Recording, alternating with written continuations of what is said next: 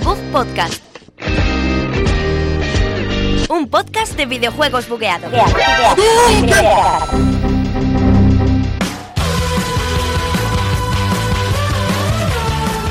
Hola, muy buenas a todos. Aquí Javier López, un programa más de Bug Podcast, el número 5 desde la Universidad Europea de Madrid. Hola Alberto, ¿qué tal? Joder, Javi, cada día pareces más Yoda presentando los programas. Me encanta, me Es que encanta. voy cambiando el formato, lo pienso todo rápido y digo, a ver qué tal sale. Y hoy hemos traído un invitado eh, llamado Rubén, que ya vino una vez a hablarnos de cositas. Hola Rubén, ¿qué tal? Hola, buenos días. Que bueno, viene, viene en lugar de Sergio, que Sergio lo han secuestrado, dice que bueno, que tiene que irse por ahí y que. Y que eso, y que no va a volver hasta que le dejen salir. Dice que tiene becas y cosas, pero yo no, no me lo, Yo no creo. lo creo. Pero ¿qué nos traes hoy, Alberto? Hoy ¿Qué viene? con muchas noticias, como cada semana. Un poquito más rápido que de costumbre porque traemos un juegazo de la semana que por eso viene a hablarnos Rubén, Sí. que es de Evil Within 2. Rubén jugó mucho al 1 y viene aquí a llevarme un poco la entrevista porque sabemos que Javi no sabe llevar entrevistas. Yo, yo soy muy hater con las entrevistas, que es distinto. Así que vamos allá con el programa 5 de The Book Podcast. Comenzamos.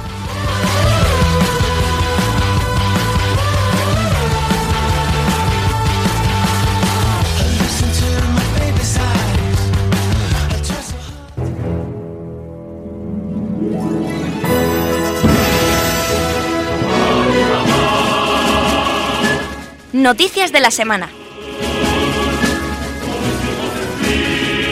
Noticias de la semana, chicos. Ya sé que estáis esperando que lo dijera, como siempre, es, es lo- único que estáis esperando que diga. Tenemos un montón de noticias. También tenemos Evil Within, que hablaremos de él con estos dos hombres, con Rubén y con Alberto, que tienen muchas cosas que contarnos. Pero ahora llegan noticias. Y llegan una gran noticia sobre una- Sombras de Guerra. Hay una, esta noticia me, me, me gusta y me, por lo que hay detrás me extraña un poquito. Hay detrás. Eh, Sombras de Guerra ha superado 380.000 copias en Steam, que es lo que me alegra, ha vendido bien. Era lo de esperar porque el primero costó al principio que vendiese bien el primero, Hombre, porque era una idea nueva, no es un juego bonito de ver, en plan, a la vista no, no salta de primeras como saltaría Mario Odyssey a lo mejor o... no, el, el juego vendido con esta jugabilidad tan interesante, los Sí. graficazos que traían su, En su época, en en su el época, momento. o sea, no, lo alucinamos con, con lo que eran los gráficos en Play 4 y decías, oye, esto y, y- y orcos ahí descabezados y un tío con una espada, pues Y sobre todo el, el sistema Nemesis es lo que lo vendió, que es lo Sí, que sí, sí, también. es lo principal del juego y lo que más mola realmente. A mí me gustó mucho. Y este segundo, como era de esperar, ha vendido bastante. Lo único que parece que reventó en reservas, pero de una forma brutal. sí. Y ahora como que ya ha parado un poquito muy rápido, pero parece que se va a mantener un poquito más. eh, Bueno. No- a ver cuánto dura el, el boom de Sombras de Guerra, porque es un mes muy complicado, la verdad. Sí. Pero por lo menos parece que ha ganado a Devil Within en cuanto a, en cuanto a visibilidad. Sí, sí, se está sí, viendo tenía más. más publicidad. De hecho, las campañas que le han hecho en tele han hecho spot de Sí. acción real Sí, sí. con el Sombra de Mordor. O sea, Devil Within, la campaña publicitaria ha sido Sí, nula. sí, ha sido O sea, yo es que no he visto ni un tráiler del juego por ni la tele ni en YouTube que te salta siquiera. O sea, está más tapadillo. Tiene más, eh, viene con mucho peso porque el 1 gustó y la gente quería el 2, pero, pero Sombra de Mordor venía con mucha más potencia, de hecho. Ya- Cierto, totalmente cierto. Así que, Así que ya eso, la- 380.000 copias Sí. de Steam subiendo. Esperemos que, que le vaya muy bien a- Sí. al juego de Warner para, para ver qué pueden hacer después de esto, porque en- yo dudo mucho que, que se quede aquí. En verdad. consolas no sabemos lo que ha vendido todavía, ya lo O traeremos. sea, si a final de mes. pero- Saldrá a final de mes como, Sí. como, cada, como todos los meses, vamos. Sí, sí, sí. sí. ¿Qué, qué más tenemos, Javier? Eh, bueno, Resi- Resident Evil 7 ha logrado vender ya más de 4 millones de copias. Hablábamos de las 380.000 de los hombres en su primera semana, pero Resident lleva ya 4 millones eh, vendidas. No, no distribuidas, como muchas veces dicen, sino que estas están ya vendidas. Tú tenías una, ¿verdad, Alberto? Yo sí, yo Pues tengo tú, una tú eres Steam. uno de esos 4 millones. Joder, tío, soy, soy uno de 4 millones. Te incluyo en las noticias y todo. Y, y tío. Rubén, nos tú- sentimos? tú Yo también lo tienes. tengo, ¿También lo claro. tienes? Sois, Somos dos de 4 millones, somos casi la mayoría. So- sois como la mitad. o sea, 0,001%. Madre mía, me encanta. Pues mm, otra, otra alegría, porque No, la sí, verdad. otro, otro dato eh, interesante. muy relacionado con Devil Within, luego lo compararé un poquito con los últimos Resident Evil, pero de verdad me alegro que el, que el género survival horror y más como la vuelta que le ha dado Resident Evil 7 esté Sí. vendiendo bien y a la gente le esté gustando, porque lo único que puede pasar es que venga, que venga más. Sí. Y yo creo que ahora mismo vamos con, con lo más duro de la semana ya para quitárnoslo de encima o quieres que lo deje para más tarde. ¿Tú qué Lo- opinas? yo, yo lo dejaría. te- Tenemos un debate sobre el cierre de Virtual la Games que vamos a hablar al final, La pero que no sepan de qué es. Sí, sí, vamos a dejarla para el final. Vamos a hablar de, de ofertitas entonces, un poquito de, de Sonic, Sí. de, de Halloween, como, como no puede ser diferente. Vamos a empezar con el bombazo, que a mí esto me parece el de delito, Witcher, que es de. Witcher, Sí, por 20 euros Ah, ya, con todos los todo, DLCs. es tremendo. sí. Por favor, Es que- cualquier persona que tenga el más mínimo, leve, ligero interés por los RPGs, los juegos de, de la época, ese- este rollo fantástico, por la saga de Witcher, por favor que no se lo piense, que se gaste esos 20 euros, Debería- porque es que Debería de ser un juego que esté preinstalado ya en las consolas o sí. en el ordenador, es que no lo entiendo. es prácticamente ya un juego de culto. Con todos sus fallos, que ya los hemos hablado Sí. y los tiene, pero, pero son cientos y cientos de horas de juego, una historia perfecta, o casi, eh, un montón de secundarias, un mundo súper súper rico. Sí, sí, muy cuidado grandes. y que se nota que mm, eh, CD Projekt ha hecho el juego mm, demostrando que les gusta lo que hace, ¿sabes? No por vender No, como no, tal, claro. que se está, ya se demuestra que venderlo por 20 euros es como decir, por favor disfrutad lo que hemos hecho Sí, para vosotros. Sí, sí, tal Sí. cual, es, es- es- un regalo. Recordemos que el juego tiene ya un par de años, que no es que Sí. no es tan raro ver juegos grandes rebajados, pero también hoy en día es normal que, que no quieran rebajarlos ni, ni, ni a patadas. Ya. Así que está muy bien. También tenemos eh, rebajados, ahora mismo no sé los precios, pero llegan hasta el 60% en la mayoría. El Resident Evil 7, que hablábamos ahora, así que para fans del survival horror, una joya. El, Dark, el Dark Souls perdona, 3. el Resident 7 está a 30 euros 30 ahora, euros, ¿vale? La edición normal. Tenemos, también Dark Souls 3, que Sí. mm, Rubén también lo ha jugado, es un juegazo. Sí. Me falta el último DLC. A mí me falta uno y el boss final del primero. Ya lo jugaré y lo traeré cuando pueda. Alberto Mortal Kombat, por ejemplo, lo tenemos a 13 eurillos y la versión XL la tenemos a 19. o sea, También van- buen juego de lucha para Sí. los que os gustan. A mí yo lo disfruté bastante. Y el nuevo Fortnite, que, Sí. que se- bueno, que se, hablamos del... Tiene, sí, tiene early access. Bueno, early access, pero ya está como Este- que lo puedes... Sí, está en Early Access Sí, porque como- cuando salga el juego será free to play entero, ya lo hablamos en su día. Sí. Pero está ahora a 22, Está 23, 99. 23, o sea, de 40 que lo han sacado el pack más barato, está 23 euros. Y luego 50%. el modo Battle Royale este está gratis, que yo lo estuve probando otro día y era muy raro, porque estaba yo solo, por ahí dando vueltas y construyéndome casas. Pues, pues, pues vendido- eh, en plan, tiene una buena base de jugadores, ¿eh? Ha pillado el millón y pico. Es, me que parece. es muy difícil meterse ahí con el Battle, con el Player Under, eh, Ah, no. Sí, pero bueno, no- en, en consola, como no está el Player quiero Ya, ya, no, en consola, claro, pero en PC también se ha metido. Si no, no, juego, a, ha tenido, ha tenido buena, Sí, buena sí, base de es jugadores. complicado, así que es como hablamos de este de Cliff Lezinski, el Lowbreakers, que Madre mía, luego hablaremos un lo poquito. metemos eh, y hay Ahora- 10 personas jugando al día. No sé si están noticias, pero, pero lo voy a contar luego al No final. está, pero lo porque, hablamos, Porque sí. sí. bueno, lo digo ya, que van a sacar otro parche ahora. Pero es que la última noticia que, que se vio es que había 10 personas jugando. A la vez, juego? en Madre el mía. Lawbreakers, el nuevo del, de Cliffy B, el creador de Sí, Gears of War, que- que, que es así como que- un, Ah, sí. como un Es como- hero shooter. Es un hero shooter. En plan, así sí. muy, muy, muy rápido volando. La semana del lanzamiento, 10 personas jugando. 10. Sí. Había 18.000 o algo No, así de 100, personas. 100, 100 personas máximo. No, no. picos, creo. Ah, Pero, había, había momentos que había 10 personas. Había Ah, vale. un momento en Twitch que había como. No sé si eran 10.000 personas viéndolo Die- en Twitch. son, son los 10 creadores, ¿sabes? Ah, Que había hecho el juego. como 10.000 personas viéndolo en Twitch Y sus manos, y 10 papis. personas jugándolo. Hombre, tiene, y la gente tiene que cenar, entonces se tiene Quiero que ir. decir, y... claro, Muy, muy- Pero- muy- muy duro, muy duro lo que, lo que ha Ah, pasado con. y dos ofertacas interesantes que son Fallout a 15 y Sí. Doom, el Doom está a 12.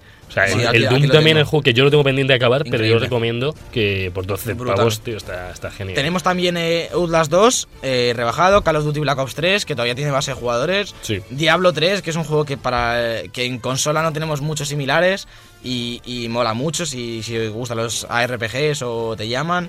Como Sí. has dicho, Fallout 4, Alien Isolation, que en Halloween entra perfectamente, igual que Dead by Daylight también. El Alien está creo que a 7 euros. O sea, Joder. está, el Alien es, por favor, comprarnos porque... Así que, pues un montón de juegos, como cada Navidad, cada Halloween. eh, últimamente PlayStation con sus rebajas va bastante fuerte y es algo que se agradece realmente. Y por cierto, yo quiero, eh, Alberto, la, la edición coleccionista de, de ¿De este qué? juego. ¿De cuál? Eh, bueno, Gran Turismo Sport. Vaya edición coleccionista se nos han traído desde, según dicen, desde Sony Taiwán. Pues cuéntamela, Te cuéntamela. cuento, nos viene a cambio de solamente 46.600 dólares, que es un precio que pues lo puedes ahorrar un poco después, eso, a fin de mes, Alberto, como tú dices, que pues ahorras un poco. Tú tienes a papá la paga y dices 46.600 dólares. Nos incluye la PlayStation 4 Pro, por lo menos. la PlayStation VR con la cámara y los mandos, incluso, porque sin mando no se juega. El PS Plus para un año que ya te podían dar de toda una vida por ese precio, pero no. te dan un volante Thrustmaster TGT y un asiento profesional Apiga AP1, que, que, bueno, Que- que es que un- lo queremos. que es tremendo. Eso es caro, ¿eh? Esas cosas son caras. Yo Eso sí que dormiría estoy- en una cosa de esas. una tele 65 pulgadas Sony Bravia 4K OLED con HDR modelo KD65A1, que ¿Y el chalet? no, El- no me la conozco, El pero, chalet viene, el chalet va Que- como que DLC. te hace la y- cena, y- ¿sabes? En la tele. Y ya está. pero lo mejor es que te puedes meter todo esto dentro de tu Mazda MX5, que es el juego, pues El eh, juego. está- El juego. el- sea, es el coche que está uno de los, de Pero, los- pero te, dan, te dan el coche. Sí, hombre, por este precio que No, quieres ya, ya. PlayStation? Iba, iba- a decir de coña, te regalan un Mercedes, pero. Sí, sí, no, no, claro. Fíjate, ahí lo tienes. Claro, si pone que esté valorado esto en que 40.000 euros un Sí. coche de este tipo, pues los otros 6.000 se es lo nos, otro. se- se nos va de las manos Pero- lo de las ediciones especiales. Pero-. Ya ver- ya lo hemos hablado muchas veces con la con una que salió con una casa hace tiempo también. Pero tío, estamos, estamos La mal. del Resident era. Tendría más sentido vender el coche y que te regale el juego, Claro. no comprar un juego y dice, hostia, me voy a comprar un coche, ¿sabes? En También. plan, joder, fíjate, voy a comprar un juego. Hostia, me regalaron un coche. Buah, Ya, aprovecho. Vamos a ahorrar. Lo típico en plan de edición especial, te viene con, con unas pegatinas. Hostia, que bien, unas pegatinas. ¡Oh, un coche! Los trompos que hago en el juego vamos a hacerlos en la vida real también. cosa es que lo puedes meter todo dentro. Te puedes meter la tele, te metes tus mandos, tu move, vas con todo mientras conduces. Y, Sí, y Está, ya está. está finísimo, sí. Luego- Si te hace falta un coche, ya aprovechas. De la No que hablan- el Gran Tour, No hablan nada de seguro. Yo habría incluido un seguro de todo riesgo, por si acaso, porque ya por ese precio. sería un detalle, sí, la verdad. Pero bueno, ¿qué más, Alberto? Pues nos vamos a la, a la- al Gaming Fest de Sevilla, que es una feria que es famosa, pero no es de, de las que solemos hablar. No, no, no suele dar mucho que hablar. Pero va- vamos a tener allí a Sí. Stephanie Josten, que es Oh, eh, ¿y la que dobla a Quiet en Metal Gear Solid 5. Bueno, y también se han inspirado en su cara y en sus Sí, pechos. sí, la verdad ¿no? es que. Oye, Javier, ver, por favor. ver, está, está Javier, todo, por favor. está todo medido. O sea, yo. Hay niños escuchando. Así. Tío. Así que la tenemos ahí hablando y, y supongo Hablando. que estará por ahí. Estar hablando así como a, a la gente. No, Javier, no va a estar enseñando sus pechos. Te lo hemos dicho muchas veces. a Porque si- tú te vayas a Barcelona al salón erótico Pues y te piensas no- que has ido a la Games World. Pues no me encontré Quiet allí, ¿vale? No estaba Quiet. Y me dijeron tío. que iba a venir. Que bueno. pues, pues estará allí. eh, no creo que diga nada de Stranding, pero, Ya. pero ojalá que esté por ahí metida también. Ojalá. Pero yo qué sé. Eh, noticia curiosa de estas cortitas Sí, sí, que traemos de vez en cuando. Sí, Para los que vayáis allí a Sevilla, nosotros no vamos, no nos han invitado. Nadie nos pagó un tren, así que. Bueno, y a donde no nos van a invitar tampoco, como siempre me gusta hilar, es al estreno de Dragon Ball Fighter, que va a ser el 1 de febrero en Japón. En no, Japón. A Japón ojo. no nos van a llevar. Por eso mismo. Te iba a decir, que, ¿no? te- te iba a decir que al- que al estreno estamos todos invitados, pero si es en Japón. Puedo, intentar pedir acreditaciones desde la universidad, pero yo creo que a Japón todavía no acreditan. No Pero nos bueno, ya, tenemos lanzamiento, esperado lanzamiento de- del juego de lucha nuevo Sí. de Dragon Ball, que se ve. Es una locura. Lo que en Occidente no se ha concretado todavía cuando va a llegar. No, No creo que mucho más tarde. No, Mal- pero tarde. es raro que esto no salga a la vez. De verdad que es solo de ellos. Pero O sea, quiero decir, es, sí. es un juego japonés. ¿Qué, qué- qué ¿Y te espera? ¿Y ¿Qué te esperas? ¿Qué te esperas? Bueno, Esta- claro. Gente es como muy ver, rara, Es ¿verdad? que Art System son de Guilty Gear y Guilty Gear sí que es más de. Bueno, de allí y luego viene aquí ya en algún momento. Sí, pero... Es raro, uno, es raro. Ah, uno. y han confirmado los dos nuevos personajes que son Nappa y el Capitán Ginju de las Fuerzas Especiales. De, los cinco que eran cinco, sí, ¿no? Los, los que se pegan cuando estaba Vegeta y. En, O sea, no- con no Freezer, vamos, los subtítulos de Freezer, Sí. básicamente, pues han incluido a Nappa y Capitán Ginju, para los que queréis jugar con Más personajes. Y los que quedan por venir de- para el lanzamiento y. Y ya Hombre, al ser Dragon Ball. Fighter Z está un poco limitado todo el universo de Dragon Ball Z, decimos. No, a ver, yo creo De que momento- al final. de al momento es todo Z, sí, ¿eh? pero al final yo creo que se les pasará. Eh, hombre, hombre. Aunque sean los DLCs. Yo, yo Goku Super Saiyan 4 lo quiero en algún momento. Me da igual que sea Dragon Ball GT. Es de los mejores diseños que han hecho de un personaje de, de Dragon Ball. Otro era el rojo, ¿no? El que iba de pelo rojo. El- sí, cuando se convertía en mono Sí. Goku y se transformaba en Super Saiyan Yo 4. espero, yo espero que a Naruto lo metan, la verdad. No sé, es el mi personaje, es favorito de Dragon Ball. Qué y- guay, ¿no? ¿En modo zorro o sin modo zorro? Meten a Pikachu. No, ¿eh? coño, cuando estira el puño. Pikachu modo Cuando, detective. cuando- cuando estira los puños. en plan, ¿Qué? Estira, estira el brazo. Eso es Luffy, tío, No, no, eh. No, estás- no, estás viendo, ¿eh? Ese es el de Sao, el Sword of Line, ¿vale? Y hablando de Dragon Ball y de, y de su personaje Naruto, va- nos vamos a ir a hablar del nuevo Assassin's Creed. Ah, sí, sí, que sí, también sí, está tiene que ver, sí, es japonés también. Sí. Y es que las cajas de recompensa que han dado ahora con todos los juegos que hablar, que si. Uf, aquí polémica también, ¿eh? Ojo. si dejo mis dineros ahí, soy dios en el juego y, a la- y los demás Claro, no pueden jugar. Lo, y... lo que no han confirmado es si puedes comprar con tu dinero real dinero del juego. Eso no lo han dicho. Han Javi, dicho que no puedes comprar cajas. No he dado la noticia. ¿El qué? No he dado todavía el titular. la gente se habrá quedado loquísima. Pensaba que sí, perdón. La perdón. noticia es que- es que- Está en mi mente ya. Es que las cajas de recompensa de, de este nuevo Assassin's Creed Origins es que no se podrán comprar con dinero real del juego. Yo no, no podré meter ahí mi tarjeta y decir, dame cajas. Has dicho dinero real del juego, que Hostia. es una dinero real del juego no puedo meter mi tarjeta. No se podrán comprar con dinero real, sino solo con moneda del juego. Eso. Que se supone, como decía Javi, no, Ah, Sí. no han asegurado que no podamos comprar moneda, pero se, sea por hecho que no. Sea que por hecho que, sería- que solo se puede conseguir. Porque ellos lo que han dicho es que ese dinero se puede conseguir jugando solo. Claro. Entonces entiendo que no habrá ninguna forma Claro. de meter pasta en, en los micropagos Es de. que en los free to play pasa mucho, que cuesta un montón conseguir cosas porque es free to play, tienes que pagar. Pero es que esto no es un free to play, estás Sí. pagando 70 pavos Sí, por bueno, un juego. Battlefront Entonces, es un free to play y, y- y Bueno, el otro día estuve viendo porque yo no en la beta las cajas, lo he visto. no jugué tanto como para ponerme a abrir cajas. Además, empecé cada vez que abrí una caja se me colgaba el juego. Yo no entiendo muy bien qué pasaba. Pero he, leído que, que había potenciadores en las cajas estas de pago que, por ejemplo, te dan un 25% más de armadura. Que es un ¡Hala! 25%, Bueno, tío. bueno. Que- que- eh, que es eso que está un poco roto, ¿eh? está roto, tío. Y es aleatorio, claro. Ojo, Claro. te encuentras a un tío que va con dopado. Con Sí, pero si meto 50 euros en cajas, al final me va a acabar tocando, quiero decir. Pero es que eso ya, ya está en A ver, hay, lo de las cajas tiene un pase en que sea una opción más del juego que te permita conseguir cosas, pero no que sea la única forma, como en Star Wars. En Star Wars es la única forma que hay ahora mismo, ¿no? De conseguir armamento y armas y todo. Y es cuando subes de nivel, consigues cajas, básicamente. ¿No, Alberto? Sí. Pero es que eso ya estás limitando. Yo eso no lo veo un buen negocio. tampoco, yo Yo- creo que- no me a mí no me gusta. Assassin's. Creed ha visto la que se está pegando Battlefront con eso y ha Y dicho, han- no vamos a dejar esto. Yo creo, yo creo que han tirado para atrás. Claro, pero en Assassin's imagino que te encontrarás armas tiradas en el suelo, o en cofres, o en lo típico en lo que encuentras un arma, y el loot será aleatorio, como, como en Borderlands, que lo hemos hablado una vez, que tú abrías un cofre y te salía algo bonito, algo menos feo, o algo mejor, con un lacito sin Uy, qué lacito. feo, tío. Lo quiero tirar. Fea. Pero bueno, que, que sepamos eso. ¿De acuerdo, Alberto? Pues, Y ¿nos ¿alguna más o nos vamos al debate? Pregunto. Ya digo lo último, que Nino Sí. Kuni 2 va a llegar solo en digital a Xbox One, ¿de acuerdo? ¿Lo sabes? No. Nino Kuni 2. Pero solo en digital. Xbox. Pero solo en Xbox. One. Claro, es que en Play sale normal, sale en físico. En Pues Xbox sí. saldrá solo en formato digital. Bueno, está bien porque era exclusivo mí, de Play. yo- bueno. Yo llego a un punto que en el año que vivimos y la época del videojuego que vivimos ya me da igual si me salen en físico, ¿no? Compro pocos juegos en físicos, sobre todo los de Switch y alguno de Play 4. Ediciones coleccionistas, a veces Pero sí que dan ganas. Quiero decir, ya con, con los discos duros que nos traen las consolas de un tera o, o más, Sí. ¿Qué más me da que salga en físico? Oh, oh, oh, hablando, eh, vamos a comentar la gran noticia. No gran noticia, pero que nos puede interesar a unos cuantos. Ah, sí, bueno. Eh, Game ha sacado un- otro plan renove, ya sacó el de la PS4 Slim por 50 euros, que Y- voló. Y salió uno de la Pro también al principio del todo. Sí, pero eran, pero eran 200 y pico. Y ahora, ahora tenemos uno de Play Tenemos, 4. Sí, Play 4, la de un PS4, o sea, PS4 Pro, eh, un Sí, tera, te- a ti te dan PS4 Pro Claro. Tera y tú entregas tu Claro. Play 4 normal o Slim. Claro. Si entregas la, ¿La la, de un Slim de un Tera, Sí. son 130 o 190 la de Destiny. Bueno, es que aquí pone que es la PlayStation 4 de un tera, directamente, ni siquiera es la Slim. No, sino aquí que pon- hay- aquí- no, no, no, las que nos traes. Es Ah, una pues Play claro, 4 como la nuestra. sí, sí, sí, no sabía que había una entera como la nuestra. Sí, o sí, sea, la solo la. Slim. Y luego, Claro. si, si traes la, de, Claro. la Slim de 500, eh, 159.95. Sí. O la normal de 500, igual. Y luego está, te puedes llevar por 190 la de Destiny blanca, la Pro, la PS4 Pro con Destiny. No, no la edición coleccionista, o sea, no, es- no pone Destiny en ningún sitio. Pero te llevas el juego también, ¿eh? Si llevas la de son 180 190, si llevas la de más el mando, lógicamente, pero te dan otro mando cuando compras la consola, o sea que no pasa nada. Y luego, si llevas la de 50 gigas, o sea, no, no hay de 50, perdón, la de La de 500, 500. la de 50 gigas te dan- es menos. La de 500 gigas son 220. La de 50 gigas ¿Qué? no te cabe ni, ni el crash. No está mal, porque el Destiny cuesta unos 60-70 Sí, no, euros a ver, y sí, se te queda como la otra.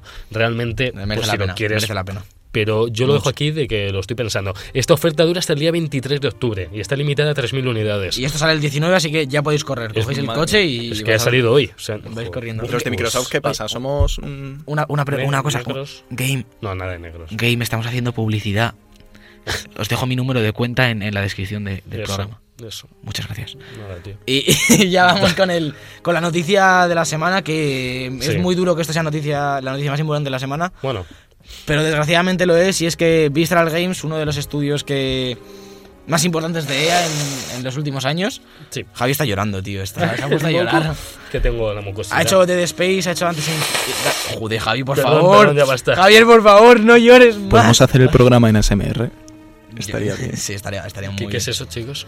Así, susurrando todo Ah, el vale. programa. Sí, claro, ¿por qué no? Eh, también han hecho Dantes Inferno, han hecho Battlefield Hardline y están haciendo un juego de Star Wars. El Battlefield Jardín lo hice, o sea, Jardín. Tienes que podar a tus enemigos. Sí, lo hicieron ellos. Que eso es, es uno, yo creo que es uno de los motivos por los que han cerrado el estudio. se les ha ido esa desde Space 1 a Sí, hacer el un Battlefield Hardline este. poco regular. Y bueno, eh, estaban haciendo un juego de Star Wars ahora, un juego el más lineal de todos los que llevaban, Sí. el que estaba trabajando Amy Henning, veterana de Uncharted. Sí. Eh, teníamos muchas, muchas ganas de este ba- Battlefield, uy, de este Star Wars de... Esto es un despropósito. Eh, el gran problema, Alberto, eh, no, no voy a hablar ya de si shooter o si les obligan o no. El problema es que ha salido una imagen en dos años y pico del, del Star Wars. Entonces, es que no avanzaba. O sea, sacarnos un teaser, algo. Es que no había nada. No lo sé. Anunciáis un juego, sé que es una imagen muy bonita de, ¡ay, va, Dios, ancharte de Star Wars! Pero no hay nada más, pues le habrá dicho ella, oye, chicos, sacándonos algo más, porque si no se lo damos a, a otro estudio. Lo que ha dicho, lo que ha dicho Patrick, Patrick Sutherland, Sí. eh, uno de los, de los directivos de, de EA, es que han estado probando el juego que tenían porque debían Sí, tener un producto bastante avanzado habría, realmente. claro, sí. Con, con beta testers, con Sí. público real.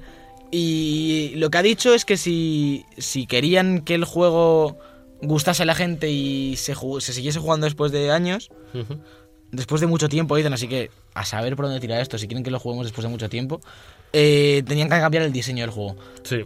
No sé si este es el único motivo por el que han cerrado el estudio de Visceral. Yo creo que no. Yo creo que Battlefield Hardline le salió muy mal. Muy mal. Vendió muy mal. Muy mal. Eh, no, fue, no fue productivo.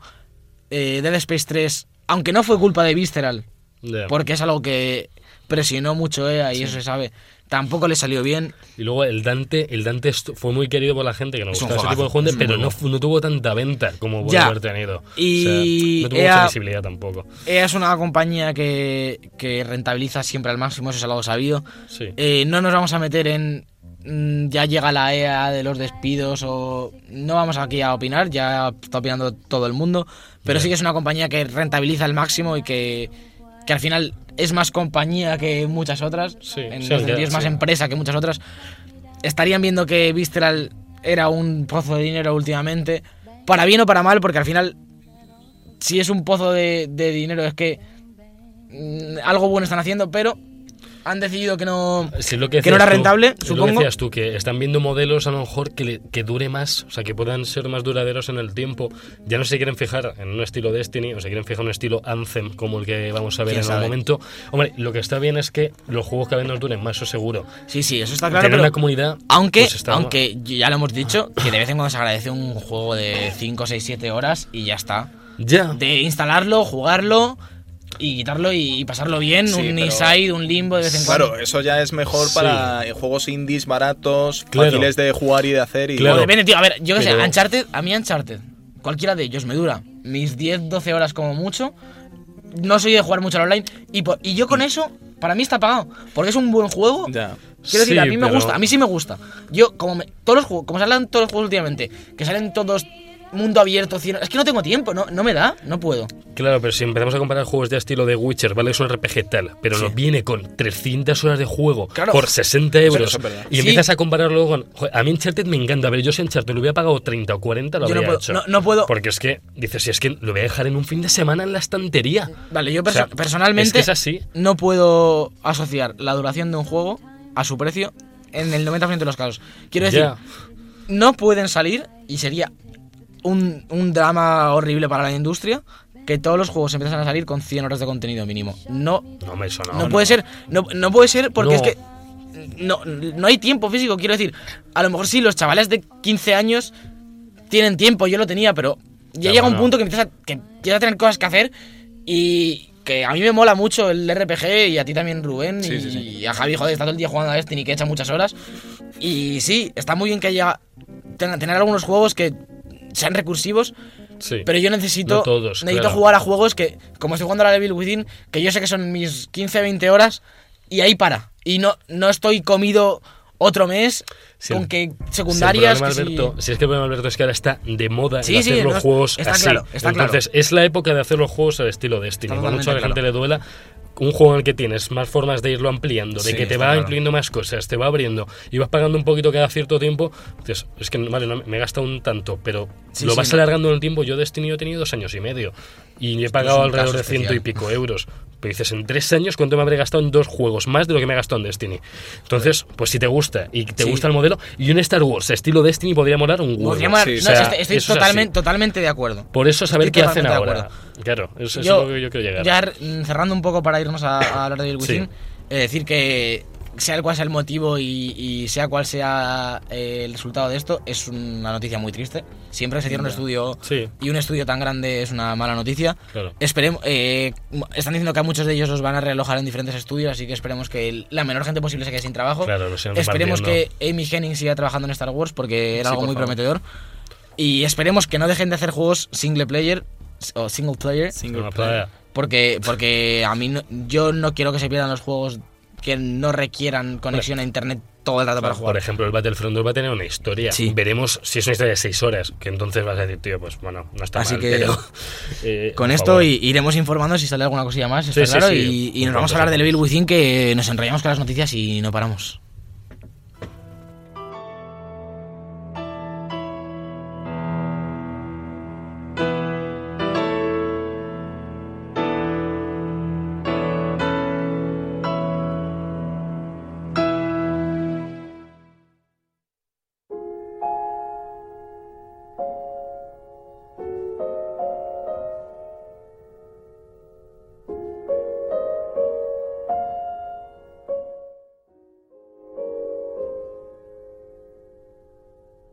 El juego de la semana.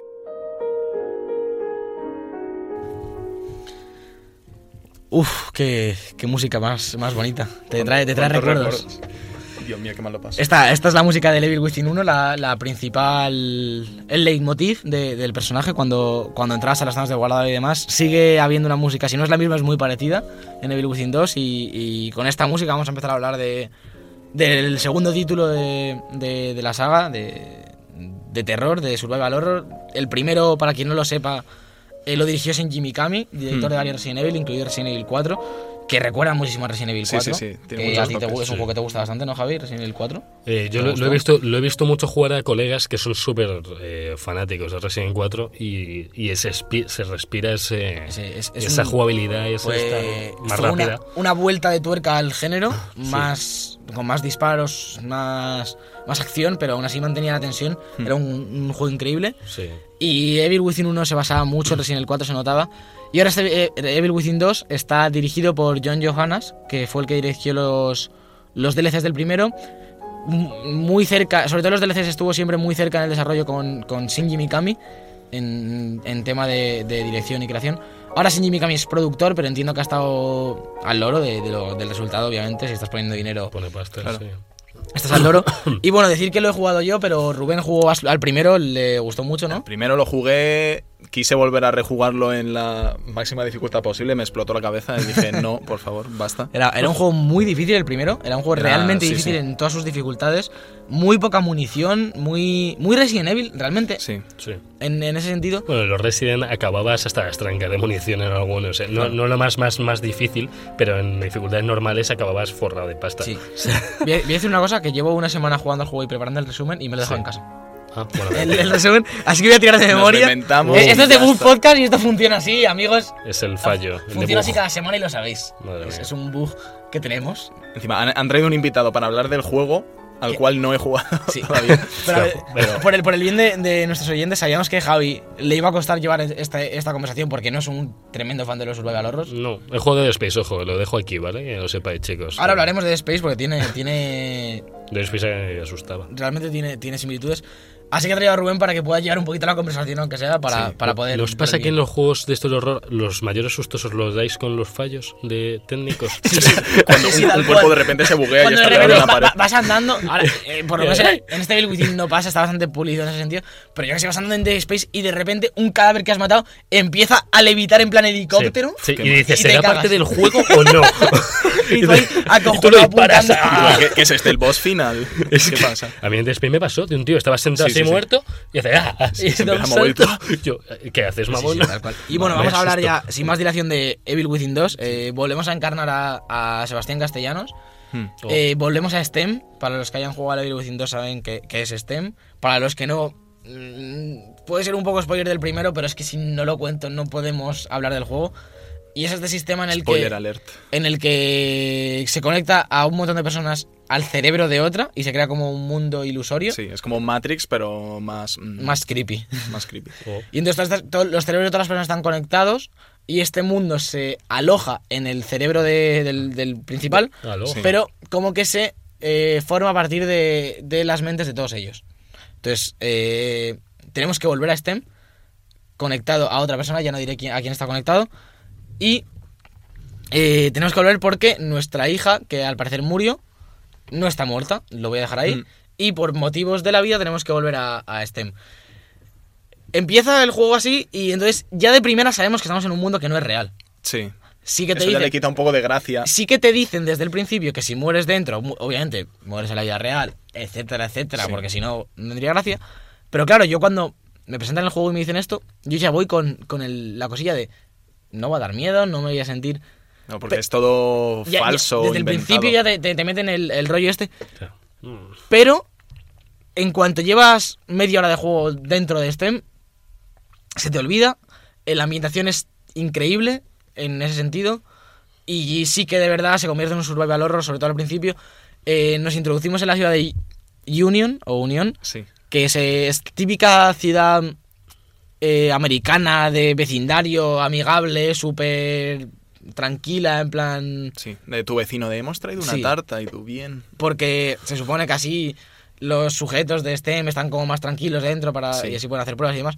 Pero el problema es que esta ciudad se está desmoronando. De hecho, está como a trozos, hay trozos como flotando. En plan, se nota que está todo. eh, que es, es una ilusión y entonces se está destruyendo y, y se toman las licencias de, de ir a lo irreal y a lo, y a lo fantástico.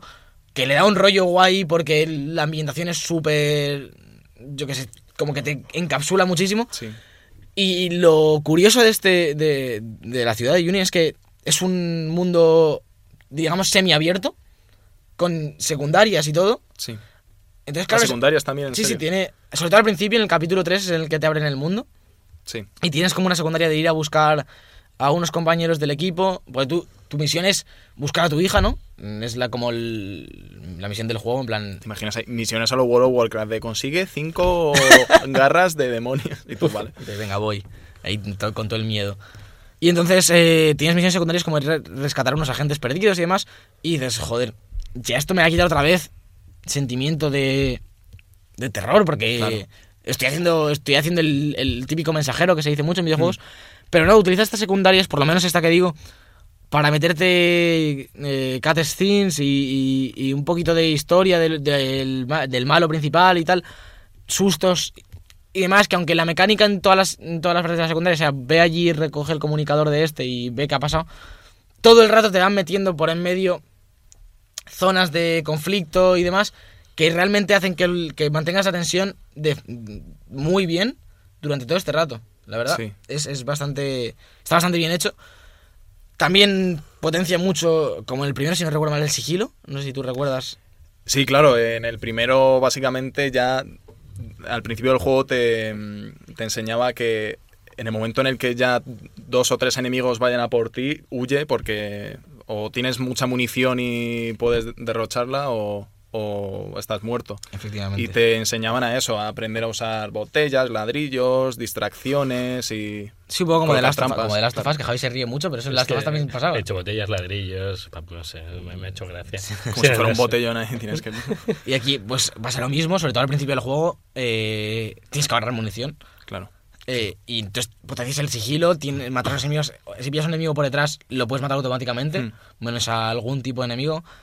Por tanto, siempre buscas la forma más, más eh, efectiva de, de resolver las zonas y, y el recorrido para que no te vean y demás. Luego sí que es verdad que como es mundo abierto tienes muchos sitios para recoger mm, munición y plantas y demás. Entonces llega un punto ya del juego cuando llevas 6-7 horas o 5 o 6 horas de juego que tienes una cantidad de munición suficiente para pasarte en muchas zonas disparando sabiendo que luego vas a poder construir más munición. porque volvemos a tener el sistema de fabricación, volvemos a tener el sistema de mejora con el gel verde, Sí. volvemos a tener el sistema de taquillas. Sistema que- de taquilla. Ah, bueno, que había- que cogías las llaves, no, le cogías las llaves y abrías Ah, taquillas y te daban premios.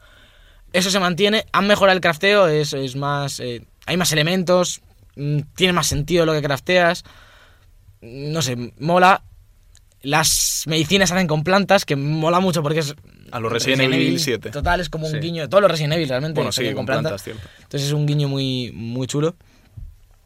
¿Y qué más tenía yo que Ah, por decir? cierto, lo de las líneas negras he visto que no están. No, ya no este. está. Ah, no cuando están. te paras el No juego, están. cuando te paras Las el juego, lo, lo- vi el otro día, te sale un mensaje que pone, has desbloqueado el modo cinematográfico.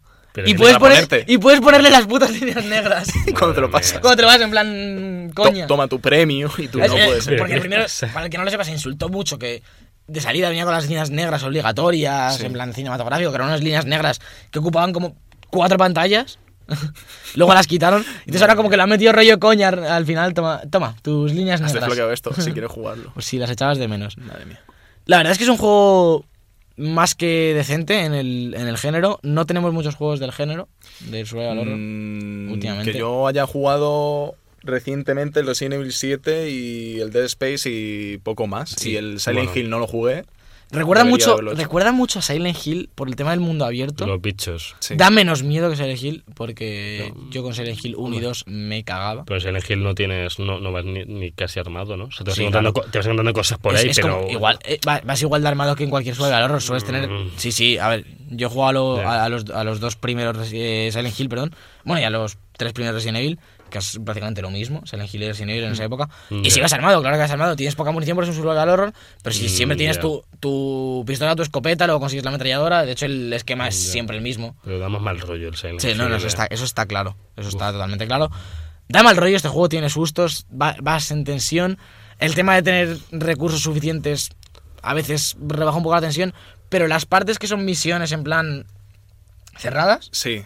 están muy bien. Quiero decir, ve al ayuntamiento y haz tal. Y cuando entras al ayuntamiento, como que se te cierra la puerta, lo típico, y tienes ahí tu sección de lineal, pasillera, como era la mayor parte del primer juego, y ahí sí que hay un enemigo por ahí, eh, tienes que ir siguiendo, se van cerrando las puertas, juega muchísimo, no tanto como el primero, pero con ese rollo que van cambiando paredes de repente y no sabes qué pasa. Ya, eso está muy ese rollo Psicodélico que te, ahí.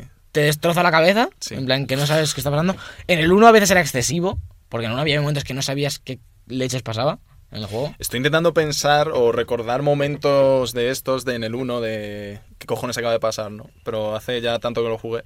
Pero en el 1 se notaba mucho más porque no sabías si era entre comillas el mundo real o, Claro. o ficticio, no en, sabía lo que en el 1 era muy loco porque, claro, todo el, todo el rato en el 1 pensabas que estás en un mundo totalmente real. Claro. Y, y de repente empezaba a descolgar mm, una parte del cielo, yo qué sé, ahora no recuerdo exactamente qué podía pasar, pero yo qué sé, empezaba a levitar una casa, o se Sí. partía por la mitad, y dices, pero ¿qué está pasando? En plan, muy loco. Sí.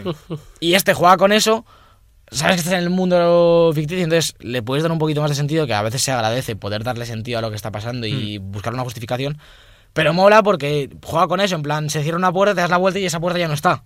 Y estás encerrado, entonces Eso, bueno, eso mola ese bastante. tipo de, de escenas juegan bastante con, con- con tu mente y es muy chulo, la verdad. Es un, es un juego que yo recomiendo. Si os gustó el primero, mejora muchas cosas que hace el primero.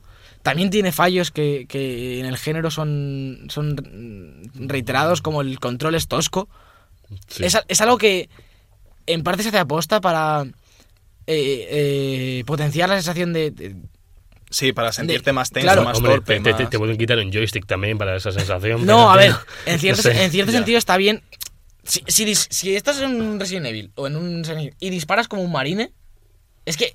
que- qué gracia- es decir, si, si la sensación de disparo de un Evil Within es como la de un Call of Duty, Claro, no. Por- aunque Hombre, tengas no, poca munición- Eso no, eso no, pero el Resident 4 yo recuerdo que tenía muy buen sistema de disparo. Vamos. el Resident Evil tam- 4 yo también. creo que lo tiene sí, mejor que el Evil Within, ¿eh? por lo que yo recuerdo, ojo. Están ahí, el- están ahí, ahí, porque además. El Resident Evil 4 Sí. estaba muy bien para la época, ¿eh? Si lo rejuegas Sí. ahora. Si lo rejuegas ahora. Ahora, ¿eh? Yo No, no, pero yo lo jugué hace poco ¿Y un poquito. y si lo rejuegas ahora, sí mola, pero joder, se nota que es, es más tosco que los de Evil Within ahora. Solo que claro, en la época los juegos de acción en tercera persona es que también eran así de toscos, entonces Sí. mm, no se notaba. Hombre, entre Dead Space 1 y 2 también se nota, pero en Dead Space 2 hay un, en- hay un de- de- cambio. Dead Space 1 tiene un sistema de disparos que es brillante. Sí. Brillante. Sí, sí, Sí, sí. el 1 sí. El 1 que. Yo Claro, el, jue- pero- el 2 no lo juego Pero lo que es el movimiento del personaje sí que se hace tosco porque Sí, es lo que busca. vale, sí, Pero aquí, igual, aquí igual, pero, es el que eso- disparo es el genial. El sistema de disparo. Lo- También claro. digo que, que, que Dead Space, siendo un juego de. Ya lo hablamos en el especial de Halloween del año pasado. Siendo un juego de survival horror, también se centra más en la acción. Mm. En, otra, en otra forma, porque tienes munición sobrante normalmente, pero tienes que utilizarla en las extremidades de los enemigos. Claro. Tienes claro. que pensar Tienes que dónde pensar disparar. dónde- Pero no, no es como los Resident Evil clásicos que no tienes munición normalmente. Hombre, los Resident puede disparar en la rodilla Que y se en, en y en tal. Dead Space nu- casi nunca tienes que huir de los enemigos. Su- sueles matarlos. De hecho, suele obligarte a matarlos. Uf, bueno, acuérdate de este Sí. se regeneraba, tío, Sí, qué agobio de, bicho. suele, Dios. obligar, suele obligarte a matarlos. Sí, Dead. Space. Decir, son juegos diferentes. En este Bill Within sí que es verdad que el, el disparo a veces es demasiado. En plan, apuntarle a un tío a la cabeza cuando te viene corriendo es prácticamente Sí, imposible. Es difícil. En sí. este Evil Within Lo- 2 sigue siendo. Lo he estado viendo en un gameplay y se ve rarillo el sistema de disparo. Va bien, ¿eh? Va, Sí, va- va bastante bien. Sobre todo, por ejemplo, cuando coges la es- te fuerza a usar la escopeta porque es más fácil. Mm. La pistola es la que más munición tienes, pero es la más difícil de usar. Está en su ecosistema, está equilibrado.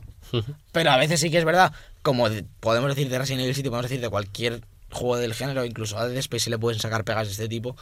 A veces Ya. es excesivamente tosco, porque es hoy en día es una de las formas que tienen de emular esta tensión. Sí. No digo que esté bien o mal, hay gente que le gusta, hay gente que no le gusta, es totalmente normal, pero es algo que se utiliza.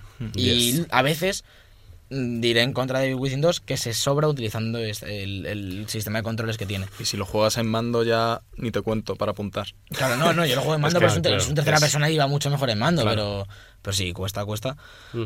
Pero bueno, te, te obliga a buscar eh, mm, formas alternativas de pasarte los niveles, de no llamar la atención, porque sí que es verdad que en cuanto llamas la atención de un enemigo, a no ser que te haya subido mucho la habilidad de tener más vida y demás, como te venga corriendo y te pille... De te- cuatro Además, ti- guantazos ya está. tiene una animación que es muy graciosa, que viene el enemigo como corriendo, te coge como de la pechera Sí. y a veces te deja mover el joystick para, Para soltarte. soltarte. Si- Hay una habilidad que le puedes meter un botellazo. En plan. Bueno, en- plan es- botella- es en- en juego, pelea de reggaetonero, ¿sabes? En plan, te, te meto y te, parto la crisma. Pero si no te deja hacer nada de eso, te engancha en la pechera y te mete un sopapo. En plan, con la mano abierta te mete en la cara. Me la mira el zombie, rollo. Te mato, cabrón. te, te parte la cara. Madre Pero bueno, Cuyo. mm, no sé si tú, Rubén, solo te tienes alguna, ma- alguna duda del juego, algo más. que- No sé. A mí, que me lo contaste de camino aquí, eh, lo que me dijiste de lo del mundo abierto y todo eso. O sea, es que yo los survival horror que he jugado, básicamente el Devil Within 1 y el, El y Resident Evil Resident Evil 7 eran, no eran para nada eh, mundo abierto y es que me cuesta entender o me cuesta ver un juego de mundo abierto que dé miedo. Sí. Por ejemplo, el, el Alien Isolation, que me encantó cuando lo Uf, jugué, pues se agobiaba me mucho. encantó. Era, en- bueno, entre comillas, era mundo abierto. O sea, te movías de un lado para otro y era, y era muy Mm. grande y, en la nave. Sí, pero es distinto, que tienes como al alien siempre en algún- Claro, te daba la sensación entonces... de estás en un sitio cerrado Claro. mm, con pasillos y salas pequeñas y tal, pero realmente te daba esa sensación de mundo abierto de tienes que ir a este piso de este mm, Claro. a tomar por culo y, ta- y ya está. Y como Mira, te pasas con el ruido. Te lo voy a asemejar un poco y hay gente que esto se lo va a tomar a mal. Pero lo voy a volver a asemejar a Silent Hill y a Resident Evil 1 y 2. Tú en Resident Evil, bueno, en el 7 también, en cierto modo, aunque sea en la mansión, tú puedes ir a casi cualquier lado de la mansión. En Silent Hill 2 y en Silent Hill 1 puedes ir a casi cualquier lado de lo que tienes desbloqueado en la ciudad.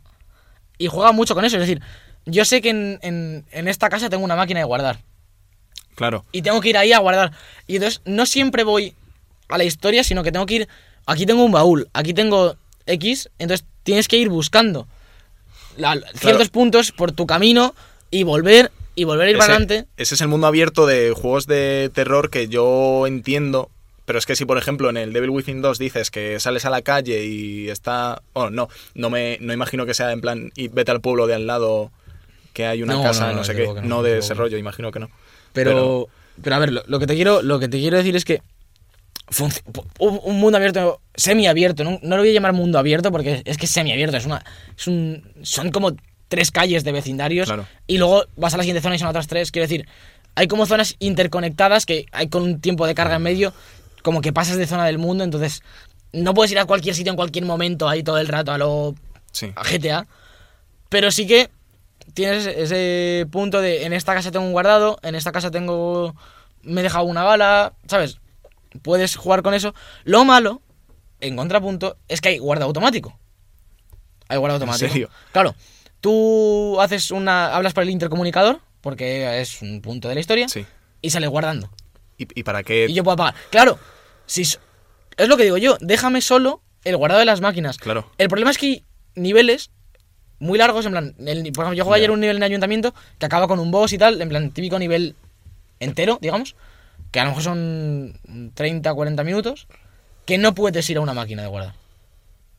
Entonces, Bueno. claro, si yo me tengo que ir en ese punto, no quiero perder 30 minutos de juego. Me ponen un auto guardado. Entonces, a lo mejor habría que rediseñar un poquito el sistema de juego Hmm. para poder quitar este auto guardado y poder dejar que el tío guarde más o menos de forma regular, sin tener que irte a la otra punta de la ciudad. Pero eso a mí me daría más tensión, es una cosa que yo mejoraría el juego, la verdad. Pero en, en líneas generales es un juego que, como mezcla entre survival horror y acción, un poco lo que. La evolución que hizo Resident Evil 4, porque al final Resident Evil 4 era una evolución del survival horror al- al- al- a la acción. Tenía Sí. muchos tiros, muchos bosses y tal. Me parece que, que es una que es una evolución correcta de la saga, está, está más que bien. A los que no os guste el género survival horror, no os va a gustar. No, pero en el 4 había tiros, pero, está, pero estaba más acojonado. En el ¿eh? 4 había- Estabas, yo- Sí. Yo he visto partes que No. digo, Es un poco, a mí me transmite un poco la misma sensación que me transmitió Resident Evil 4, ¿eh? Este Evil Within 2, muy, muy, muy similar. Ya lo dije con el 1 y con este más, porque Resident Evil 4, yo viniendo de haber jugado al 5, que era más tiroteo aún, mucho. y de mucho haber más. jugado al 1 y al 2, que eran survival horror de, de libro, la definición. Sí.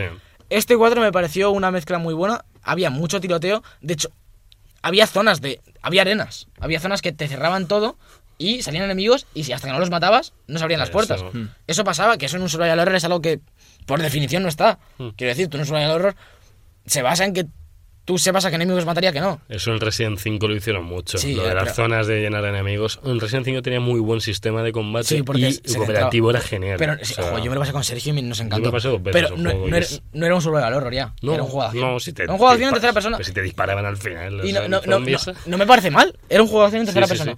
Bien. Estaba bien. sí. Y este Devil Within yo lo metería en el saco de esa mezcla entre, como Resident Evil 4 un poco, mezcla entre survival horror buscando esa tensión, ese eh, evita el conflicto y tal, con mm, va evolucionando desde el principio del juego hasta el final con hacia la acción. Entonces, eso es lo que es el juego. Me, me está gustando mucho, me parece que, que es un poco lo que buscaba. Y bueno, he oído que el final es un poco chasco, eh, cuando lo juegue lo diré un poco que me ha parecido. Pero lo cojo con ganas, tiene ese rollo japonés que, Sí, que, que mola, que aunque tenga fallos, quieres jugarlo porque quieres ver cómo avanza un poco la historia, Sí. quieres ir a, a investigar un poco. Mola, mola mucho, pero no es perfecto. No es el. Me gustó más Resident Evil 7, de decir. Me pareció una propuesta, desde luego, más arriesgada, que es un poco lo que. El survival horror es un género que está muy en el limbo. Nadie hoy en día sabe muy bien cómo hacerlo, porque antes se aprovechaban totalmente de que el control era malo, en Play 1, por ejemplo, que costaba un montón moverse, costaba un montón disparar, lo mezclaban con que te costaba encontrar munición y entonces ya ahí tenías la tensión creada por el mal sistema de juego que había en la Claro. época. Y eso en la época, hace 20 años, ayudaba un montón. Hoy en día se canta más, está claro. Hoy en día eso canta y hay que buscar un poco la forma de, de mejorar el género en ese sentido. Y bueno, pues eh, buen juego, la verdad, muy buenas impresiones.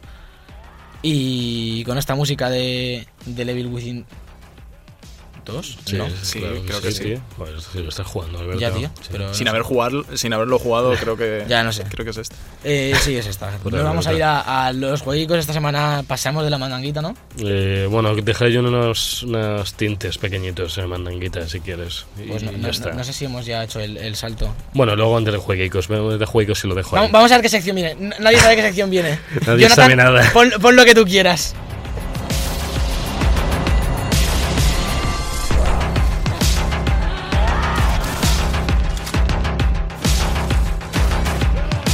The Book Podcast, todos los viernes de 2 a 3 en Europea Radio y cuando te dé la gana en iBox.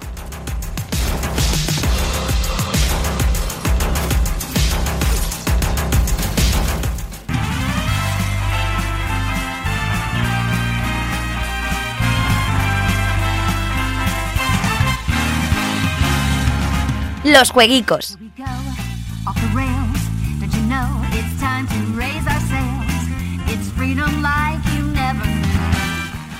Con este musiquito de Mario Odyssey de su nuevo tráiler de, de- Bueno, que nos han sacado. De baile. De baile. Con esta canción que está parodiando otra más antigua que yo ahora mismo no recuerdo cuál es. Creo que como Pero, pero es genial. O sea, el, el- el Mario viene fuerte. No tiene que ver con los jueguicos. Sí, pero Bueno, ya, ya. Lo, lo he puesto, lo he puesto aquí porque ya viene la semana que viene el viernes. Uf. No está en la lista de esta semana, Ya. pero ya, ya, ya hay que ir trayéndolo. Sí, es que ya se decir, huele. me- Ya huele. se Mario. merece que lo vayamos trayendo poco a poco. Huele a gorra. Sí, huele a gorra. Huele a, huele a Capi. Se llama Capi la gorra, como la discoteca. Madre serio, tío. Que bueno, si quieres cuéntanos un poquito. Nada, yo quiero dejar un breve apunte de esta semana, no como que lo haya jugado, no, sino que viene y bueno, lo, lo quise jugar pero no pude.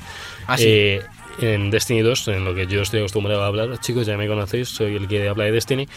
eh, tenemos la nueva raid en modo prestigio, que bueno que es el modo difícil, en el que nos han complicado pues, un poquito más todas las pruebas. Han, hecho pequeñas variaciones en las que te fastidian aún más lo que ya tenías que hacer. Y bueno, ya que ayer ya consiguió pasar, se la consiguió pasar ya bastante gente, por lo que estoy viendo en YouTube algunas transmisiones y Tú tal. no, y tú no. Yo no, yo solo veo. Veo y luego ya, ya me lo pasaré. Pringao. Y los premios, por lo que he estado viendo, no han subido el límite de luz, que estaba en 305, no lo han subido. Y lo que han hecho es que la armadura que te tiran es de otro color. Ya Y, pasó y ya, en- y ya está, y ya perfecto. está. Pues una armadura Y ya está. de otro color. Y Te lo guardas son- en tu armario. y ya está. Eh, sí, Perfecto. tenemos un almacén de 200 cajitas para meter cosas. Está, perfecto. Perfecto. Es, Puedes es lo que todo el meter- mundo quiere. Puedes meter todo. Y ahora con, con Mario Odyssey de fondo nos vamos a ir a los jueguicos que así. Es que da, da gusto, ¿eh? Así, así da gusto.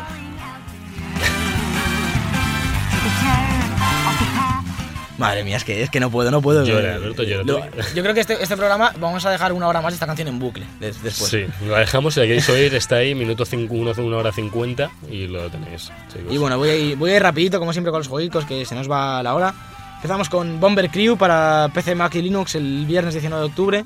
Ese mismo día sale Green Cities, eh, expansión de Cities Skylines, para PC, Mac y Linux, obviamente. Sí. Game of Thrones Conquest, el juego de móvil de Android y iOS de, de Juego de Tronos, que veremos qué tal. Ajá. Igual que juego el de Stranger Things, si este no es de pago, que ahora no sé deciros, lo, también lo, lo jugaré. Espera, Vale. estoy, mirando, estoy mirando si es de pago. A ver si pone aquí algo. El pavo, No pone nada, ya lo diré la semana que que no viene. pone nada entonces. Quedamos aquí pilladísimos como siempre porque no medimos. Viene Love You to Beats para Android, también espera- esperadísimo. Spelunker Party para Switch y PC. Sí. El martes 20 de octubre viene Death Synchronicity Tomorrow Comes Today, Switch, otro muy esperado para, para Switch. Fire Emblem Warriors para Switch y 3DS, el esperado Fire Emblem para, para Switch. Veremos qué tal, qué tal le va, esperemos. En Japón seguro que bien y, Japón en, bien. y en Aquí- Occidente veremos, veremos qué pasa. Aquí no sé. Let's Sing 10 para Wii PS4 que nos lo compraremos aquí, Que cantaremos. Wii, hace que no había un juego para Wii. Tú, O es que los de cantar y los de bailar salen, siguen saliendo en Wii Para Wii, de eh, ojo. 80 años. No Wii U. No, no, para Wii. Salen más juegos para Wii que para Wii U, es, Sí. es, es de traca. De hecho, Wii U no saca más. Saca, sale Outcast Second Contact para PS4, Xbox One y PC. eh, Y sale Siberia para Switch, que es otro. Un remaster realmente de, de- de un juego bastante antiguo, eh, de aventura gráfica. Que es- Siberia, claro. Gracias, Javier. Muy, muy esperado, muy esperado por, por los fans del género, porque al parecer está muy bien. Y a mí me gustaría, si tengo tiempo en, en Navidad por ahí, darle un tiento.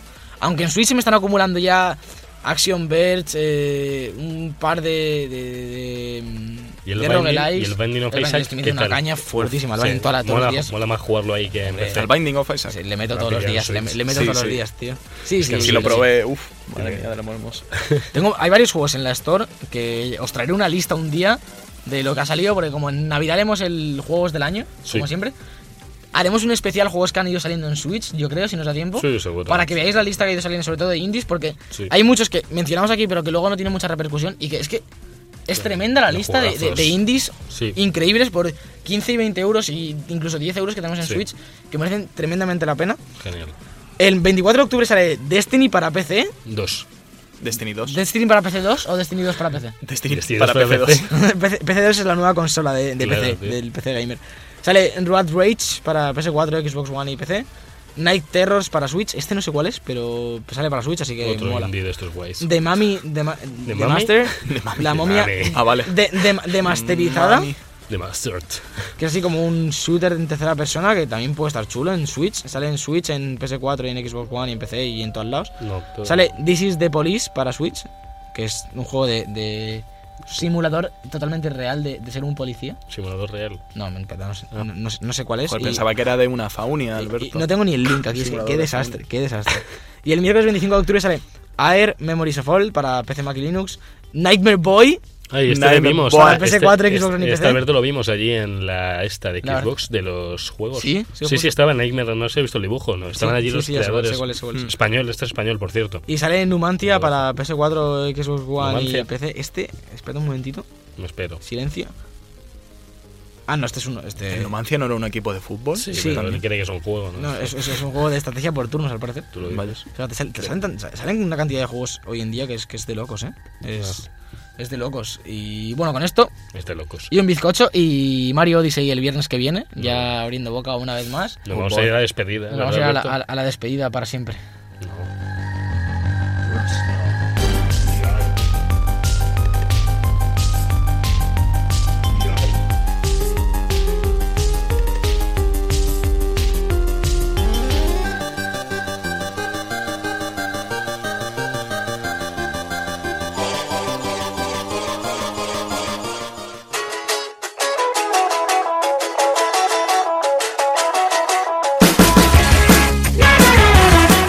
Bueno chicos, esto ha sido todo por hoy, un programa lleno de cosas divertidas, de anécdotas, de Bill Within, de Alberto llorando, yo estornudando y Rubén tocándose el pelo.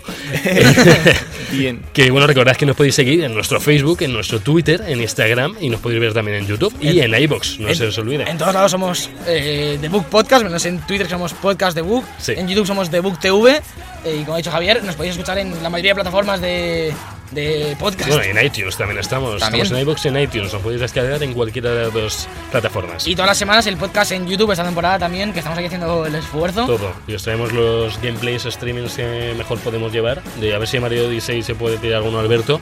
Pues para. no, no- no sé cómo lo voy a grabar, no tengo capturadora, se la pediré a, a Sergio. Sí, ya que está ahí y está, está, está secuestrado. Le pediremos un rescate así pequeñito por él, a ver si nos piden una trozo de pizza. Y bueno, algo, y eh, ya. hasta aquí el programa 5 de Boot Podcast. Muchas gracias Rubén por venir a, a acompañarnos. Sí, un placer. Besis de fresis. Qué bonito eso.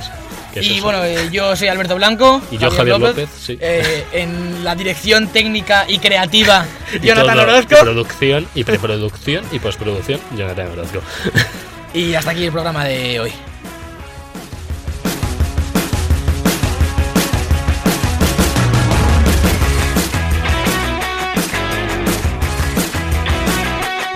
The Book Podcast con Javier López, Sergio Cerqueira y Alberto Blanco en Europea Radio.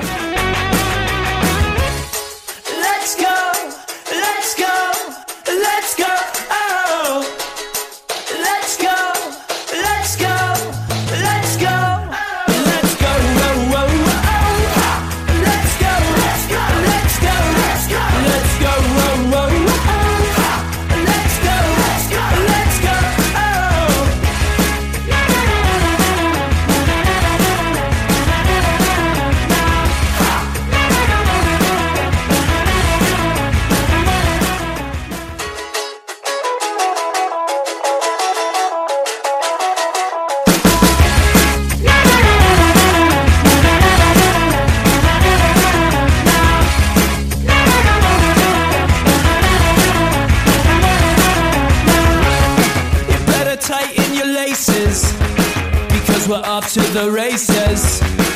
Just stick with me, cause winning is easy as one, two, three. Let's go, whoa, whoa.